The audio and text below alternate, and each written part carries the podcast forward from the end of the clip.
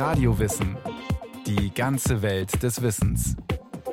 Ein Podcast von Bayern 2. Wassili Kandinsky war einer der führenden Köpfe der Moderne. Mit Farben und Formen hat er eine völlig neue Sprache erschaffen. Farbige Flächen, scheinbar wahllos über die Bildfläche verteilt. Dazu schwarze Linien.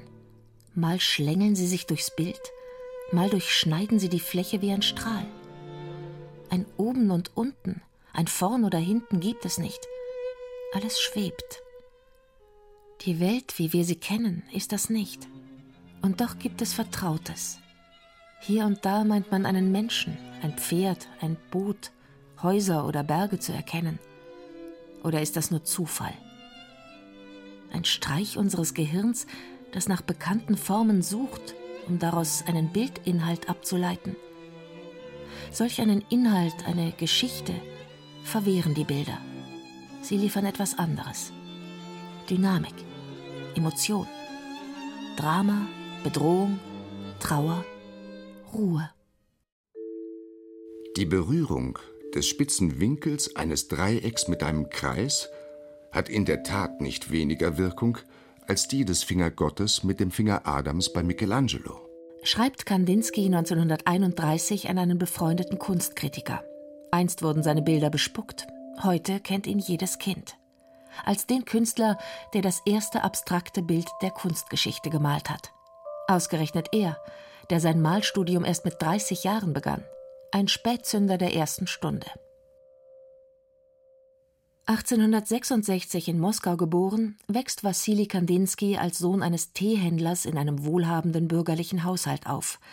Seine Großmutter ist deutschsprachige Baltin, weshalb er als Kind viel Deutsch spricht. Außerdem bekommt er Zeichen- und Musikunterricht. Seine Berufswahl bleibt davon zunächst unberührt. Kandinsky studiert Jura und Nationalökonomie. Kunsthistoriker Matthias Mühling, Leiter des Münchner Lehnbach-Hauses.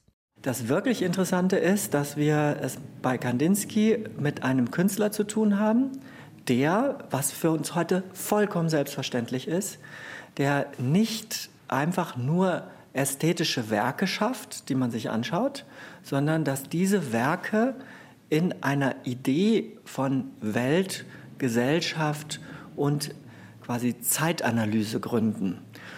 Das heißt, bevor man Kunstwerke macht, betreibt man erstmal politische Analyse. Und wer könnte die Gesellschaft des zaristischen Russlands im ausgehenden 19. Jahrhundert besser verstehen als ein Jurist? Gleichzeitig interessiert sich Kandinsky für Ethnologie, unternimmt ausgedehnte Expeditionen in ferne Provinzen, um das alte Bauernrecht zu studieren nach Abschluss des Studiums wird Kandinsky wissenschaftlicher Mitarbeiter und beginnt eine Promotion. Gleichzeitig reift in ihm die Idee, Maler zu werden. Wesentliche Impulse dazu geben ein Heuhaufen und ein Opernbesuch. 1895 führt das Bolschoi-Theater in Moskau Richard Wagners Lohengrin auf. Unter den Zuhörern Kandinsky. Doch die Musik berührt nicht nur seine Ohren. Ich sah all meine Farben im Geiste. Sie standen vor meinen Augen. Wilde, fast tolle Linien zeichneten sich vor mir. Ich traute mich nicht, den Ausdruck zu gebrauchen, dass Wagner musikalisch meine Stunde gemalt hatte. Wenig später sieht er in einer Moskauer Ausstellung ein Werk des Impressionisten Claude Monet. Das Bild ist undeutlich und wie verschwommen. Irgendein großer Gegenstand, der sich im Nebel aufzulösen scheint. Kandinsky kann nicht genau erkennen, was da eigentlich gemalt ist. Dass das ein Heuhaufen war, belehrte mich der Katalog. Erkennen konnte ich ihn nicht. Dieses Nicht-Erkennen war mir peinlich. Ich empfand dumpf, dass der Gegenstand in diesem Bild fehlt, und merkte mit Erstaunen und Verwirrung, dass das Bild nicht nur packt, sondern sich unverwischbar in das Gedächtnis einprägt und immer ganz unerwartet bis zur letzten Einzelheit vor den Augen schwebt. Unbewusst war aber auch der Gegenstand als unvermeidliches Element des Bildes diskreditiert. Mit 30 Jahren bricht Kandinsky seine angehende Karriere als Jurist ab, um Künstler zu werden. Ende 1896 zieht er mit seiner Frau Anja nach München, das seinerzeit international als wichtige Kunstmetropole gilt. Nach zwei Jahren an einer privaten Malschule wechselt er in die Klasse Franz von Stux an der Akademie der Bildenden Künste. Doch er ist unzufrieden mit dem akademischen, vor allem aufs Kopieren ausgerichteten Unterricht. Unabhängig vom Studium fertigt er kleine Landschaftsstudien. Er trägt die Farben dabei nicht etwa mit dem Pinsel, sondern mit einem kleinen Spachtel auf, sehr dick und in vielen übereinanderliegenden Schichten.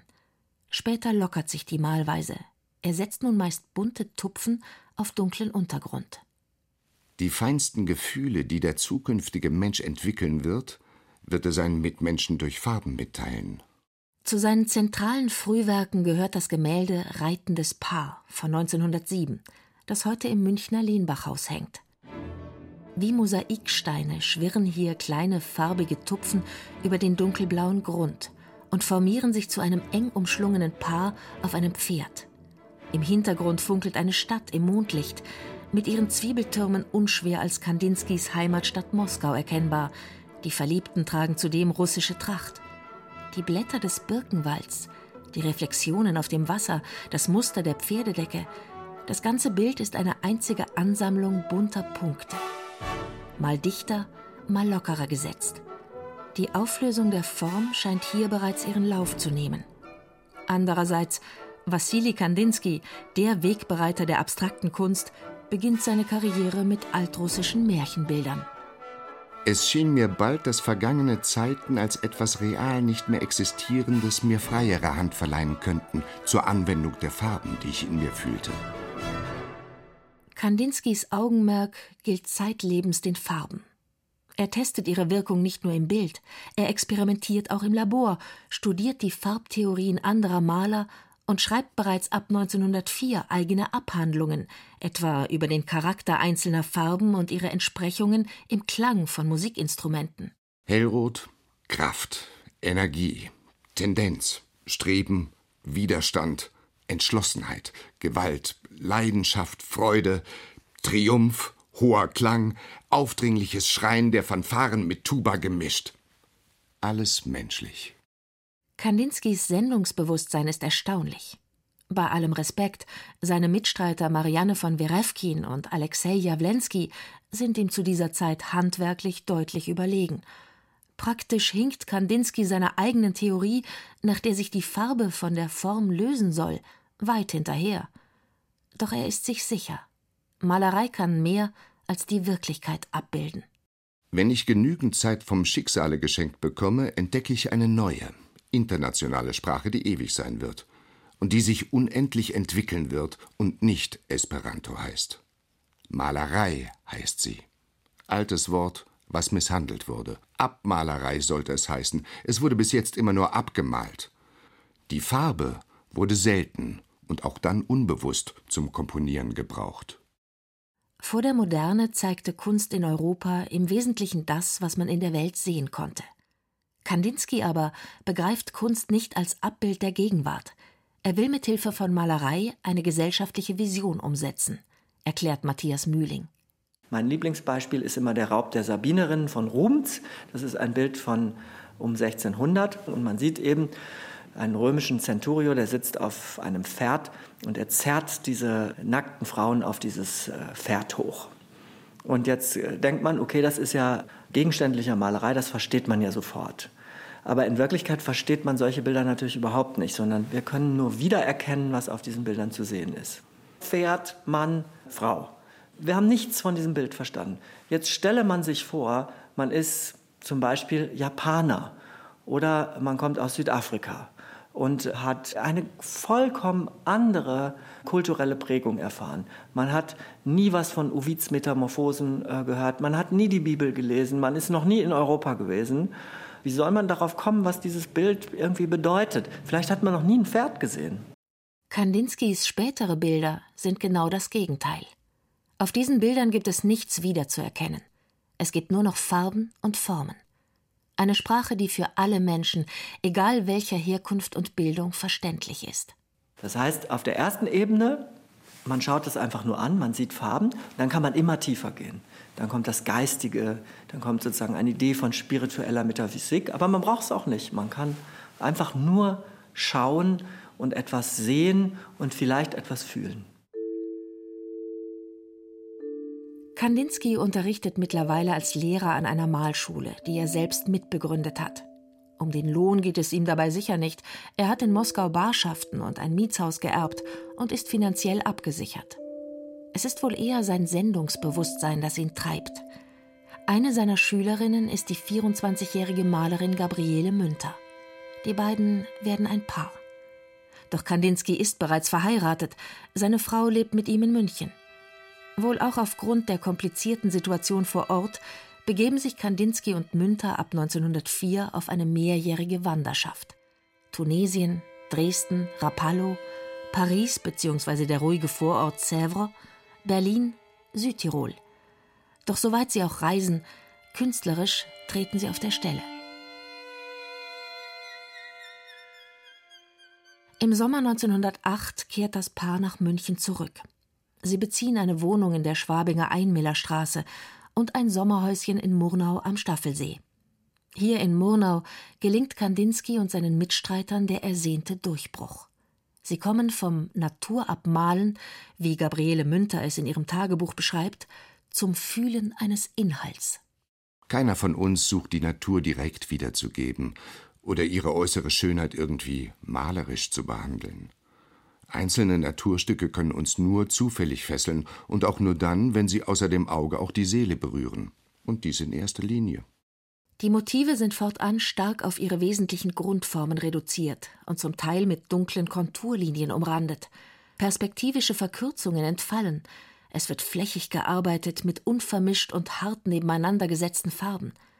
Die neuen Bilder sind rauschhafte Farbexplosionen, dynamisch und ausdrucksstark. Das Publikum ist entsetzt. Die Künstler werden beschimpft, die Bilder bespuckt. Ein Kritiker schreibt Man greift sich wie von Sinnen an den Kopf, wenn man vor diesen merkwürdigen Gebilden steht. Man will es lange nicht glauben, dass man es hier nicht mit spaßhaftem Bluff zu tun hat. Hier muss eine ganz verrückte Massensuggestion am Werk gewesen sein. So fantasieren sie mit Pinsel und Stift wie Fieberkranke, wie Morphium oder Haschisch-Trunkene. Ein Blick auf die Maler der Zeit erklärt einiges. Sie bedienten die gängige Bildauffassung des Abendlandes, in der es um die möglichst genaue Erfassung des Körpers und des Raumes ging. Und in diesem Ambiente fordert ein russischer Jurist plötzlich die Überwindung des Materiellen. Die ideale Form ist ja die Abwesenheit der körperlichen Form, da diese die Wirkung beschränkt und sozusagen zu sehr spezialisiert und viel zu bestimmt macht. Das Unbestimmte aber ist reicher in Resultaten. Schreibt Kandinsky in seiner 1912 erschienenen Schrift über das Geistige in der Kunst. Eine ganze Reihe wissenschaftlicher Erkenntnisse in der Zeit um 1900 trugen zu seinem gewandelten Bild der Wirklichkeit bei. Röntgenstrahlen ließen solide Körper plötzlich transparent erscheinen. Albert Einsteins Relativitätstheorie stellte die Raumzeitkonstante in Frage. Der gewohnte Realitätsbegriff war ins Wanken geraten. Alles wurde unsicher, wackelig und weich, erinnert sich Kandinsky später. Unter all die niederschmetternden Reaktionen auf seine neue Art der Malerei mischt sich immerhin ein lobender Artikel. Verfasser ist ein gewisser Franz Mark. Er und Kandinsky werden schnell enge Freunde. Unabhängig voneinander waren sie zu ähnlichen Überzeugungen über das Geistige in der Kunst gelangt und die wollen sie der Welt kundtun. 1912 erscheint der Almanach Der Blaue Reiter, ein kleines Buch, 250 Seiten stark, mit Texten über Kunst und Musik. Kandinsky schreibt über die Frage der Form in der Kunst. Die Form ist immer zeitlich, das heißt relativ, da sie nichts mehr ist als das heute notwendige Mittel, in welchem die heutige Offenbarung sich kundgibt. Klingt. Der Klang ist also die Seele der Form, die nur durch den Klang lebendig werden kann und von innen nach außen wirkt. Die Form ist der äußere Ausdruck des inneren Inhaltes. Jede gute Kunst entstehe aus einer inneren Notwendigkeit heraus, heißt es in der Schrift. Ein starker innerer Ausdruck, der sich durch die Form seinen Weg nach außen bahnt. Mit ihrer Gleichstellung von Werken verschiedener Epochen und Kulturkreise leiten Kandinsky und Mark die vergleichende Kunstgeschichte ein. Der Almanach spricht als Gesamtprojekt davon, dass unabhängig davon, wann etwas von wem auf der Welt zu welchem Zeitpunkt geschaffen wurde, es sozusagen eine gleichwertig bedeutende Kulturproduktion sein kann. Das heißt, ob vor 200 Jahren in Afrika eine Skulptur geschnitzt wurde, ob die Inuit einen Lendenschurz gemacht haben, Kinder eine Zeichnung gemacht haben, Picasso den Kubismus erfunden hat, Kandinsky eine Komposition geschaffen hat, die ein Bild ist, oder Schönberg eine Komposition geschaffen hat, die ein Musikstück ist. Das ist gleichwertiger Ausdruck menschlichen Schaffens.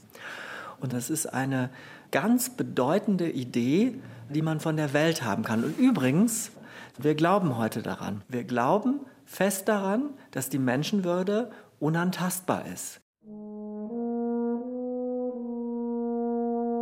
Der Almanach Der Blaue Reiter gilt heute als die wichtigste Programmschrift der Kunst des 20. Jahrhunderts. Doch das Treiben der Freunde findet ein jähes Ende. Als sogenannter feindlicher Ausländer muss Kandinsky Deutschland bei Kriegsausbruch im August 1914 verlassen. Er flieht zunächst in die Schweiz. Anfangs ist Gabriele Münter bei ihm, doch die Beziehung ist schon seit längerem zerrüttet und das Paar trennt sich. Mit einer Gruppe Verwandter schlägt sich Kandinsky auf einer wochenlangen Tour de Force nach Moskau durch. Er ist fast 50 Jahre alt, als er dort 1916 die 20-jährige Nina Andrejewska kennenlernt und heiratet. Mit den Enteignungen im Zug der Oktoberrevolution 1917 verliert er sein gesamtes Vermögen. Was er über Politik dachte, behielt er stets für sich. In den kommenden Jahren ist er in einer ganzen Reihe revolutionärer Gremien für die künstlerische Ausbildung und das Museumswesen tätig, wird unter anderem Direktor des Staatlichen Museums für Malkultur in Moskau. Zu seinen Aufgaben gehört beispielsweise die Einrichtung von zwei Dutzend Provinzmuseen zur Dezentralisierung der öffentlichen Kulturbestände. Gemalt hat er in diesen Jahren nur wenig. Der Alltag ist getrübt von Lebensmittelknappheit und Kälte. Durch die Revolution wurde unser Leben in Moskau unerträglich. Wir machten sehr schwere Zeiten durch, in denen es nur wenig zu essen gab. Es war sehr kalt in diesem Winter. So kalt, dass das Wasser in unserem Badezimmer einfror. Erst in den 1980er Jahren wurde bekannt, dass Wassili und Nina Kandinsky in dieser Zeit einen Sohn bekamen, Vsjevolod. Er starb im Alter von etwa drei Jahren an einer schweren Grippe und wohl auch an Mangelernährung. Während all der kommenden Jahre am Bauhaus und in Paris sollten Nina und Wassili Kandinsky dieses Kind niemals erwähnen. 1921 verlassen die beiden Russland. Erschöpft treffen sie in Berlin ein. Am kulturellen Leben der Stadt beteiligten wir uns so gut wie gar nicht. Wir waren zu erschöpft, um uns jetzt schon in den Trubel der Großstadt zu stürzen. Kandinsky war außerdem stark unterernährt. Nach einer mehrmonatigen Erholungsphase beginnt Kandinsky seine Tätigkeit als Lehrer am Bauhaus in Weimar. Dort trifft er auf ein lebendiges künstlerisches Umfeld. Zu seinen Lehrerkollegen gehören Lionel Feininger, Oskar Schlemmer und Paul Klee, sein alter Weggefährte aus Münchner Tagen. Auch unter den Schülern genießt er großen Respekt. Viele kennen seine Bücher und schätzen seine Theorien. Kandinsky unterrichtet im Vorkurs sowie in der Klasse für Wandmalerei. Das Hauptgewicht seines Unterrichts liegt auf der Analyse der geometrischen Grundformen Kreis, Quadrat und Dreieck und den ihnen entsprechenden Raumkörpern Kugel, Kubus und Pyramide. Diesen Formen stellt er drei Grundfarben zur Seite. Der Kreis ist blau, das Rechteck rot und das Dreieck gelb. Bauhausexperte Rainer Wick. Ob das alles immer so funktioniert und farbentheoretisch wirklich tragfähig ist, ist eine andere Geschichte. Auf jeden Fall war das der Versuch, die Fundamente tiefer zu legen und ähnlich wie die Naturwissenschaftler ja sozusagen nach den Elementarteilchen suchten, haben die Künstler eben hier auch versucht, bei diesen Grundproblemen der Gestaltung anzuknüpfen. Auch seine eigene Malerei wird immer stärker von klaren Geometrien geprägt. Eines seiner Bilder zeigt Kreise, Halbkreise, Dreiecke, unregelmäßige Rechteckformen und ein zentrales Oval, in den unterschiedlichsten Farben, die sich in Dutzenden Schichten überlagern. Von den Rändern schießen Zickzacklinien und Strahlenbündel auf die Bildmitte zu. Könnte man das Bild hören, es wäre bei aller Dynamik und der von der Mitte ausgehenden Strahlkraft trotzdem nicht nur ein lauter Knall, sondern ein systematisch aufgebauter Akkord, dem sich andere Akkorde harmonisch anschließen und dessen einzelne Töne sanft ausklingen. Es ist, als hätte Kandinsky Musik gemalt. Gelbe Begleitung heißt das Bild von 1924. Immer wieder hat Kandinsky auf die Parallelen zwischen Malerei und Musik hingewiesen. Die Farbe ist die Taste. Das Auge ist der Hammer. Die Seele ist das Klavier mit vielen Saiten. Der Künstler ist die Hand, die durch diese oder jene Taste zweckmäßig die menschliche Seele in Vibration bringt. Auch die Einteilung seiner Bilder in Impressionen, Improvisationen und Kompositionen unterstellt er Begriffen aus der Musik. Werke, die auf einen äußeren Eindruck zurückgehen, beispielsweise auf ein Konzert, nennt er Impressionen. Hier ist die Grundlage eine frei erfundene Idee, die aber mit abbildenden Elementen dargestellt wird. Die Kompositionen bilden den malerischen Höhepunkt. Sie sind das Resultat vieler Studien und Vorüberlegungen. Sie verbinden Mittel der intuitiven Erfassung, der rationalen Überarbeitung und einer Ausgewogenheit, eben Kompositionen. Ein Bild muss klingen und von einem inneren Glühen durchtränkt sein. Nachdem das Bauhaus auf Druck der Nationalsozialisten schließen musste, verlassen Kandinsky und seine Frau Deutschland Ende 1933.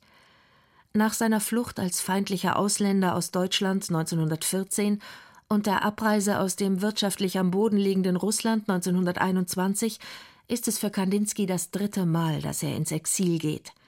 Dieses Mal kehrt er nicht zurück. In Paris lebt Kandinsky bis zu seinem Tod 1944 weitgehend zurückgezogen und ganz auf seine Malerei konzentriert. Stilistisch vollzieht er noch einmal einen großen Wandel. Anstelle der klaren Geometrien treten biomorphe Formen. Da ist etwa das Gemälde Himmelblau von 1940, heute im Centre Pompidou. Über hellblauem Untergrund schweben bunt gemusterte Formen und Figuren. Eine Art Unterwasser-Makrokosmos aus Amöben oder Plankton. Doch ein echtes sieht aus wie gibt es nicht mehr. Die Formen erinnern an nichts, außer vielleicht an Figuren des Malerkollegen Joan Miro. Die meisten Menschen sehen heute in diesen Bildern etwas Schönes, was einen auf eine positive Weise anrührt oder berührt, ohne dass wir wissen, wie das war, in der Zeit gelebt zu haben. Trotzdem gehen wir vor diese Bilder und wir sehen etwas. Und das muss man erstmal schaffen. Die Moderne ist unglaublich nah an den Gefühlen unseres Lebens, als das andere Bilder sind. Das finde ich erstaunlich. Und ich kann das übrigens auch gar nicht im Detail erklären. Und das Tolle ist, man muss das auch gar nicht.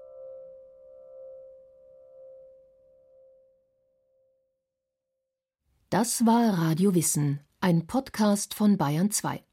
Autorin Julie Metzdorf, Regie Christiane Klenz. Es sprachen Caroline Ebner, René Dumont, Julia Fischer und Carsten Fabian. Technik Markus Huber. Redaktion Nicole Ruchlack. Wenn Sie keine Folge mehr verpassen wollen, dann abonnieren Sie doch Radio Wissen unter bayern2.de slash podcast.